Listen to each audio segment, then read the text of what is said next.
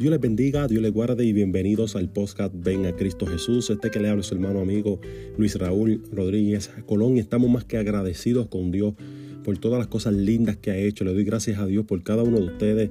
Gracias le damos, ¿verdad? De antemano por estar apoyando el podcast Ven a Cristo Jesús. Gracias por compartirlo. Gracias por hablarle a los demás. Sabes que cada vez que compartes este podcast a alguna persona, cada vez que le hablas a alguna persona de este podcast, no lo estás haciendo por mí, sino que lo estás haciendo por Dios.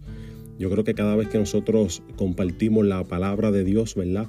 Eh, sea de cualquier ministro, eh, nosotros estamos aportando a lo que es el reino de los cielos. Así que de antemano le doy las gracias ¿verdad? a cada uno de ustedes por suscribirse al canal ¿verdad? De, de este podcast y por compartir esta gran bendición. Este podcast que vamos a estar compartiendo en este día es un podcast muy especial. ¿Por qué? Porque es un podcast eh, bajo un estudio bíblico y es el estudio es con una pregunta. ¿La Biblia es veraz o no es veraz? ¿La Biblia es veraz o no es veraz? En este podcast vamos a estar hablando, ¿verdad?, de la veracidad de las escrituras. Vamos a estar hablando con pruebas, ¿verdad?, con profecías cumplidas. Vamos a estar hablando de arqueología. Vamos a estar hablando también de la ciencia. Vamos a estar hablando, en fin, de varios puntos, ¿verdad?, importantes que nosotros eh, nos tomamos ¿verdad? En, buscar información. Este podcast no lo voy a hacer solo, sino que lo voy a hacer ¿verdad? acompañado con nuestro hermano y amigo eh, Tommy Santos, eh, el cual ¿verdad? hicimos este, este estudio bíblico y la cual ha sido de mucha bendición. Esto fue una transmisión ¿verdad? que hace tiempo él y yo hicimos, así que quise compartirlo también con ustedes aquí, ¿verdad? En el podcast Ven a Cristo Jesús, así que espero que lo disfruten y espero ¿verdad? que sea de gran bendición para su vida. Dios les bendiga.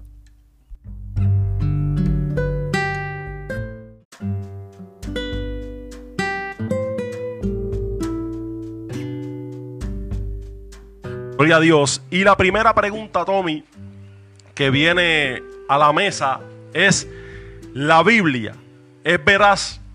La Biblia es veraz.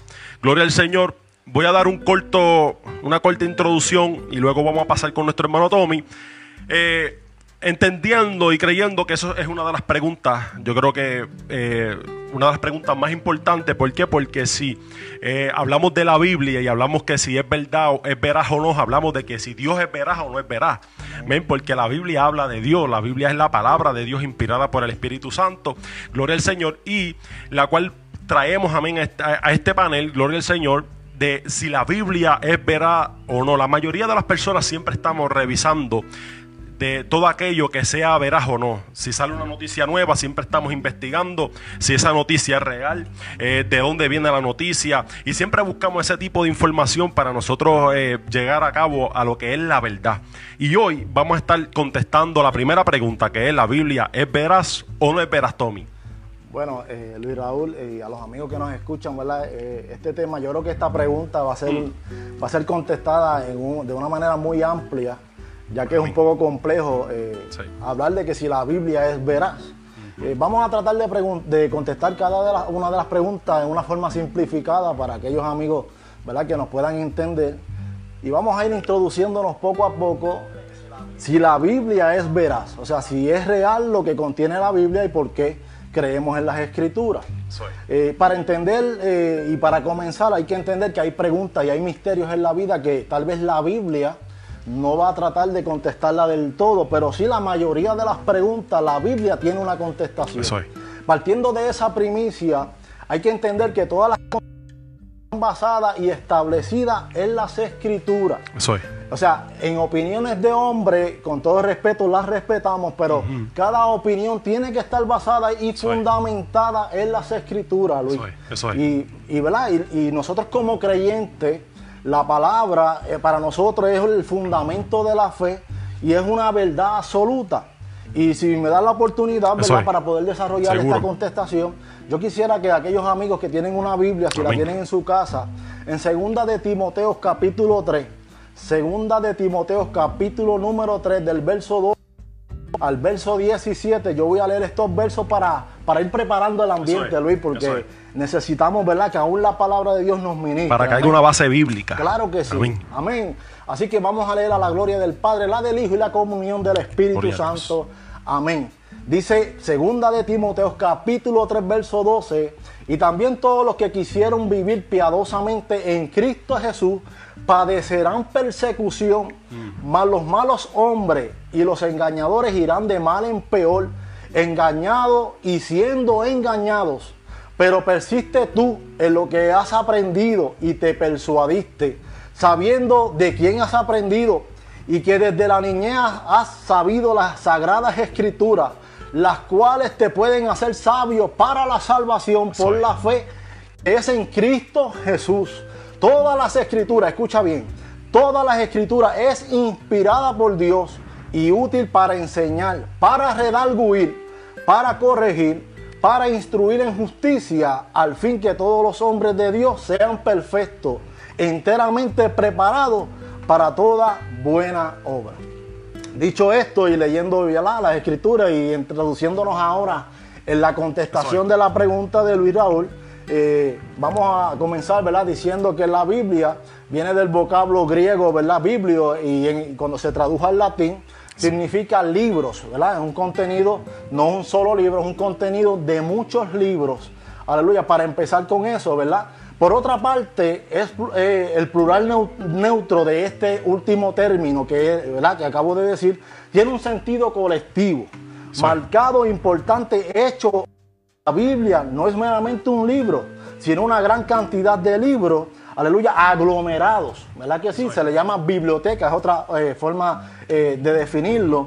Y la Biblia, ¿verdad? La gente se pregunta de a dónde salió, cómo comenzó. Pues la Biblia se tardó alrededor aproximadamente entre 1500 a 1600 años en, culminar, en terminar de escribirse. Entre ellos hubieron 40 autores para escribir la Biblia, inspirado por el Espíritu Santo. Por eso leía el comienzo, ¿verdad?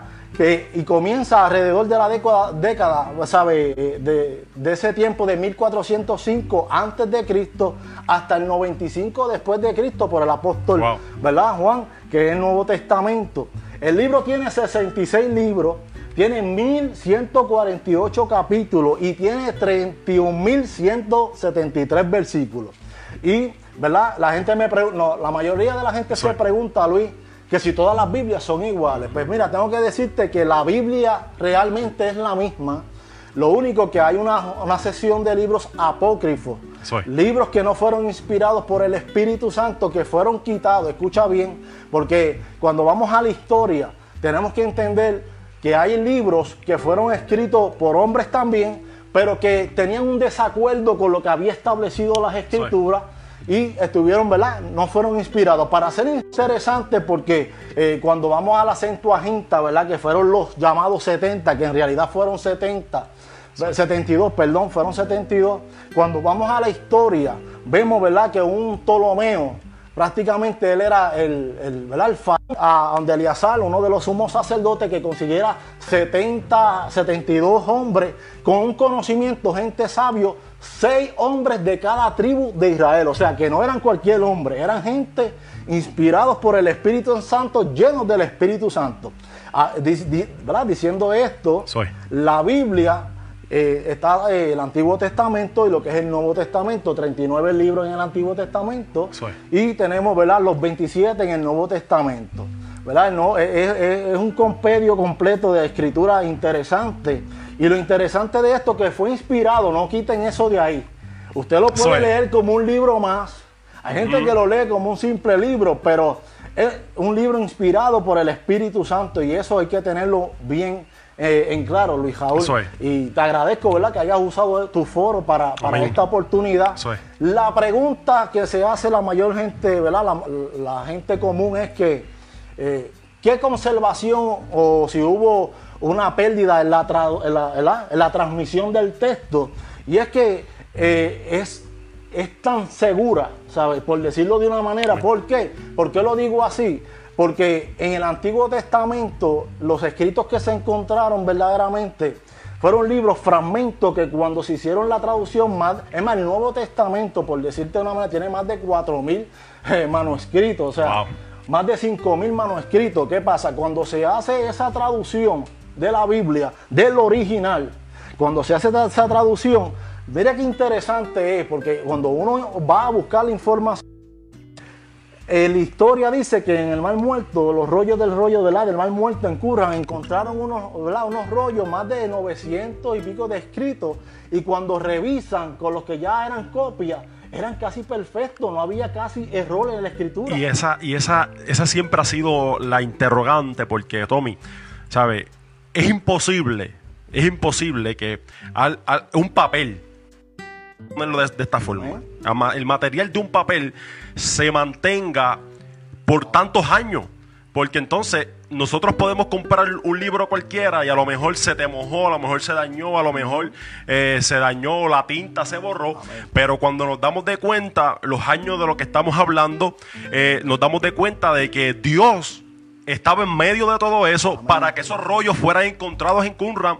Entonces, eh, para así comparar lo que es la, veracidad de la palabra y que, eso, y que eso, esos escritos estaban vigentes, o sea, no, estaban dañados.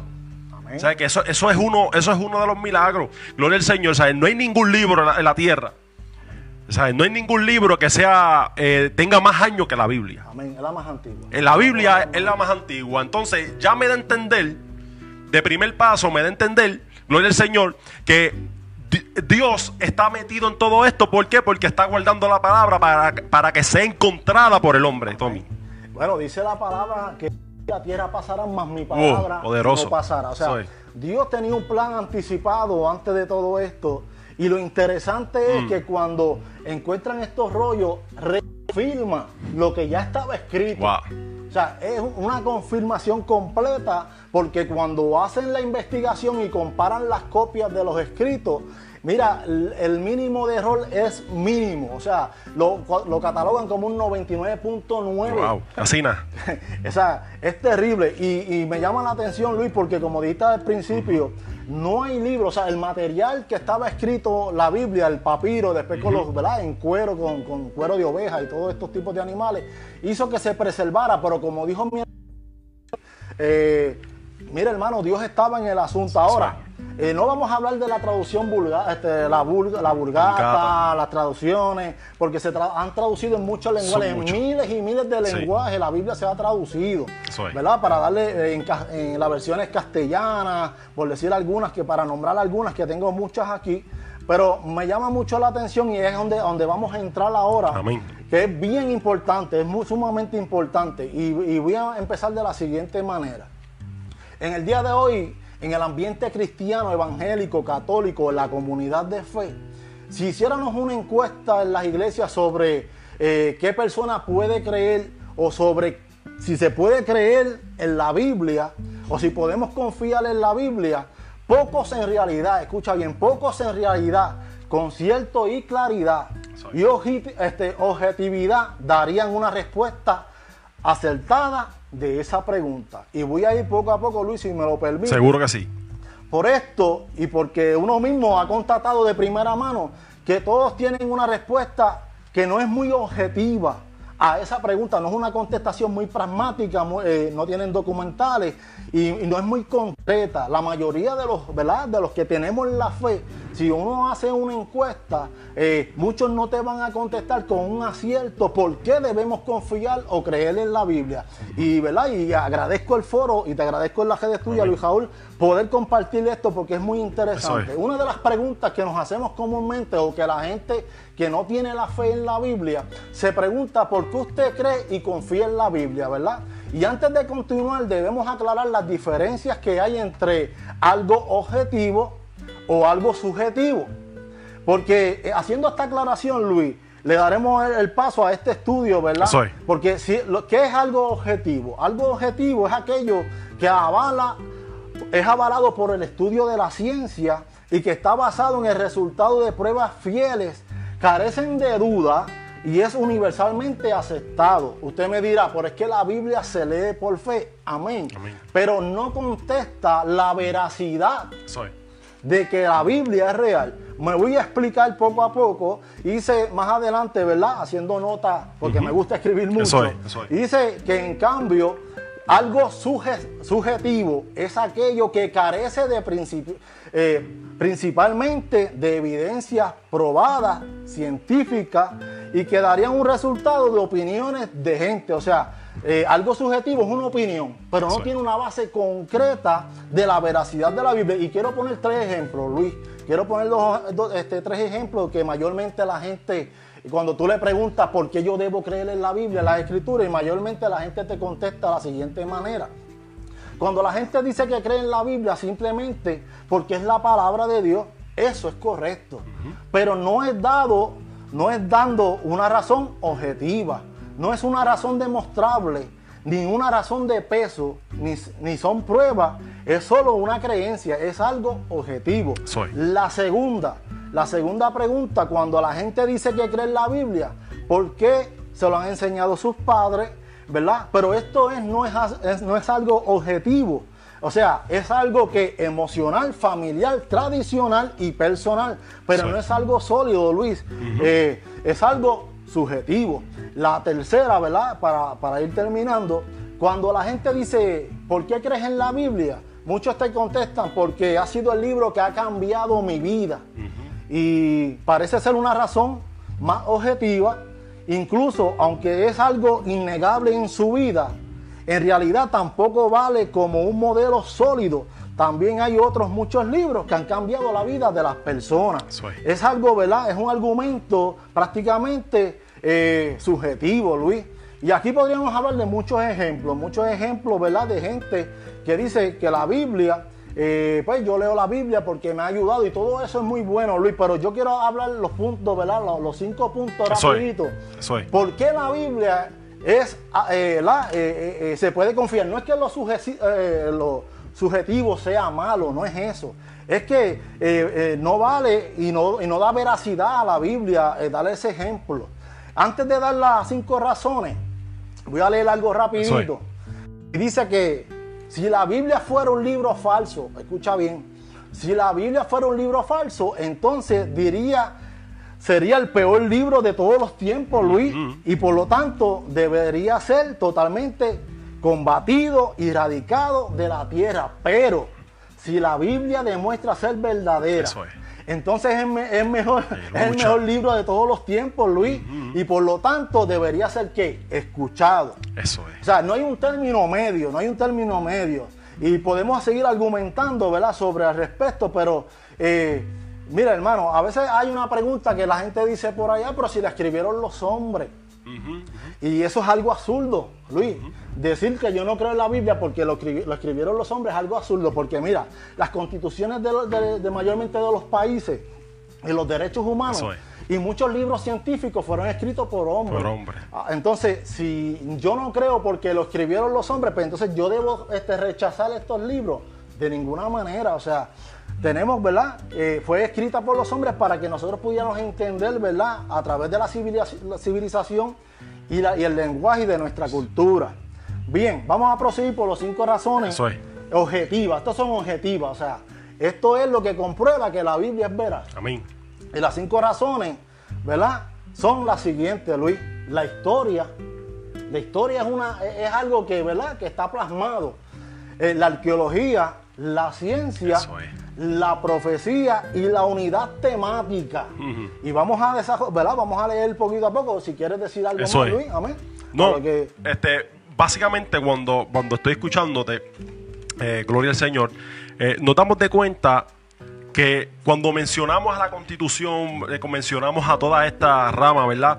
De, de personas de ley, vemos, vemos que las leyes fueron fundadas a base de la palabra. Amén. Entonces, si la palabra fuera una mentira, entonces las leyes son una mentira.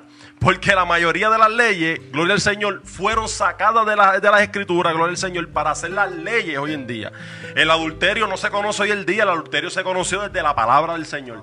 ¿Sabe? El matar, el asesino, todas esas cosas, se, gloria al Señor, se conocía desde hace miles de años atrás de las escrituras. Y es ahí donde, donde nosotros tenemos que, que también coger eso como, como veracidad de la palabra, porque algo que es mentira yo no la puedo tomar de ejemplo. Algo que es mentira yo no puedo eh, eh, eh, darle poder, darle, darle una autoridad. ¿Por qué? Porque es una mentira. La mentira no se le puede dar autoridad. Tú le das autoridad a una verdad, a algo que ha, que ha sido comprobado.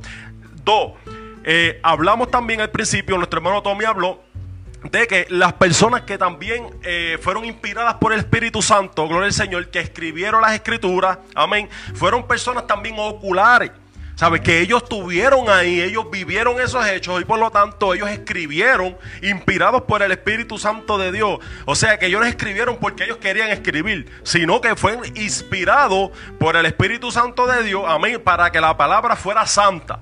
Gloria al Señor y no, y, no sea eh, eh, que, se pueda romper fácilmente. Gloria al Señor. La palabra es, aquella que, que, te da, que te sostiene. La palabra es aquello que te da firmeza. Entonces, quiero leer algo antes de continuar en Lucas 1. Eh, para darle, darle, darle forma a lo que estoy hablando. Lucas se dirige a Teófilo. Y le dice de esta manera. Usted bien sabe que muchos se han, se han, se han opuesto se han puesto a escribir informes acerca de las cosas que han pasado entre nosotros. Las escribieron tal como nos las contaron quienes estuvieron con Jesús desde el principio. Está hablando del Nuevo Testamento. A ellos Jesús los mandó a anunciar su mensaje. Yo también he estudiado con mucho cuidado. O sea, Lucas era un médico. Lucas no te iba a escribir cualquier cosa. Amén todo lo sucedido y creo conveniente, le decía el a Teófilo, creo conveniente ponerlo por escrito tal y como sucedió, así ustedes podrán saber si le han contado la verdad. Lo que nos da a entender es Génesis hasta, hasta Apocalipsis, que confirma una vez más que lo que el principio se escribió, el Nuevo Testamento lo confirmó hermano Tommy. Sí, esa es la unidad temática. Eso es. Esa es la unidad temática. Vuelvo, voy a repetir donde me quedé. Los cinco pilares. Eso es los cinco pilares para ver si la Biblia es veraz es la historia, la arqueología, la ciencia, la profecía y la unidad temática. Eh, eh, mira, estas cinco pilares eh, confirman, colaboran, demuestran, ratifican, sustentan la veracidad de la Biblia. ¿Por qué? Pues mira, en tiempos antiguos y en tiempos no muy antiguos, gente que que no eran muy espirituales, gente en lo secular, no teniendo ningún interés por lo espiritual este, religioso, ningún, ningún interés, Luis. Ellos se dieron a la tarea de investigar la Biblia y descubrieron que todo lo que estaba en la Biblia era verdad. Gente secular, gente que no tenían nada de fe, que no le interesaba nada de lo espiritual. Ahora, cuando entramos en la eh, arqueología, ¿verdad? Eh, eh, vamos a encontrar ahí mucho más evidencia, porque la arqueología eh, eh, descubre muchas piezas, monumentos, pergaminos, ciudades, restos fósiles, inscripciones, monedas, utensilios, lugares, edificios y, un sinfín de, etcétera, ¿verdad? Que ellos eh, descubrieron en excavaciones, dando a entender que los lugares específicos que hablaban la Biblia eran reales. Eso es así. Aún la ciencia, porque este es el tercer pilar, la ciencia es uno de los que, eh, con sus descubrimientos científicos, también han confirmado que los datos científicos que revelan la Biblia con anterioridad son verdad. Eh, las profecías, las profecías cumplidas al milímetro a lo largo de los años demuestran que lo que dice la Biblia se cumple y se cumplirá totalmente al 100%, lo cual, lo cual da garantía de la seguridad total del contenido bíblico. Y por último, y la, quinta, ¿verdad? Y no menos, ¿verdad? menos importante, pero es bien asombrosa. Esta sí es asombrosa porque la unidad temática, la Biblia con todos los libros, escucha bien, con todos los escritos, eh, con todos los autores, Luis, eh, con una diferencia de época, de lugares, sin conocerse, todos convergen asombrosamente en un tema único y central y común, el Mesías. Oh, aleluya. El Mesías. Soy. Todos los escritores de un tiempo confirman, ¿verdad? Esta veracidad. Eh, y para saber, ¿verdad? Si la Biblia es veraz, la Biblia habla de reyes históricos. Uno de los que habló de todo esto fue Isaías. Isaías habló, ¿verdad? Habló del, reinado de Siria, eh, babilónico, Persia. Y todo esto en la historia está registrado. Por lo tanto, la Biblia es veraz. De hecho, la Biblia, dos mil años antes de que se confirmara que la tierra era redonda, ya el Salmo, eh, el Salmo ya lo decía, y Isaías también lo decía, Job también lo decía, que la tierra era redonda. O sea, eh, mira, Luis, para compartir algo más con los hermanos. poderoso, aleluya. Dios les bendiga, Dios les guarde, gracias por la fiel sintonía, gracias por quedarse conectadito, ¿verdad? Con nosotros, escuchando el estudio bíblico. La Biblia es veraz o no. Quiero darle una noticia que va a haber una segunda parte, ¿verdad? Porque esto fue una transmisión que el hermano Tommy Joel Santos y, este servidor eh, la transmitimos a través de las páginas de Facebook, un estudio bíblico, la cual duró más de una hora. Así que eh, este estudio bíblico lo dividimos en dos partes, así que esperen la segunda parte, pero comparten esta bendición, suscríbete en, cada uno de los canales, sea en Apple Podcast, sea en Google Podcast, sea en Spotify, sea en Anchor.fm, sea en Popbean en donde quiera, ¿verdad? Donde nos estén escuchando, suscríbanse. ¿Por qué? Porque a suscribirse, cada vez que nosotros subamos un podcast nuevo, ¿verdad? Le va a llegar la notificación y así no se pierde, ¿verdad? De esta gran bendición. También nos puedes buscar en las redes sociales, amén, en Facebook, bajo Ven a Cristo Jesús Inc., Ven a Cristo Jesús Inc. y en el canal de YouTube Luis Bebo Rodríguez. Luis Bebo Rodríguez, ahí vas a encontrar estudios bíblicos, vas a encontrar prédica, vas a encontrar blog personal y va a ser, ¿verdad?, de mucha bendición para sus vidas. Así que esperen el próximo, ¿verdad?, la segunda parte de este estudio bíblico. La Biblia es veraz. Dios les bendiga, Dios les guarde y hasta la próxima. Bendiciones en el nombre de Jesús.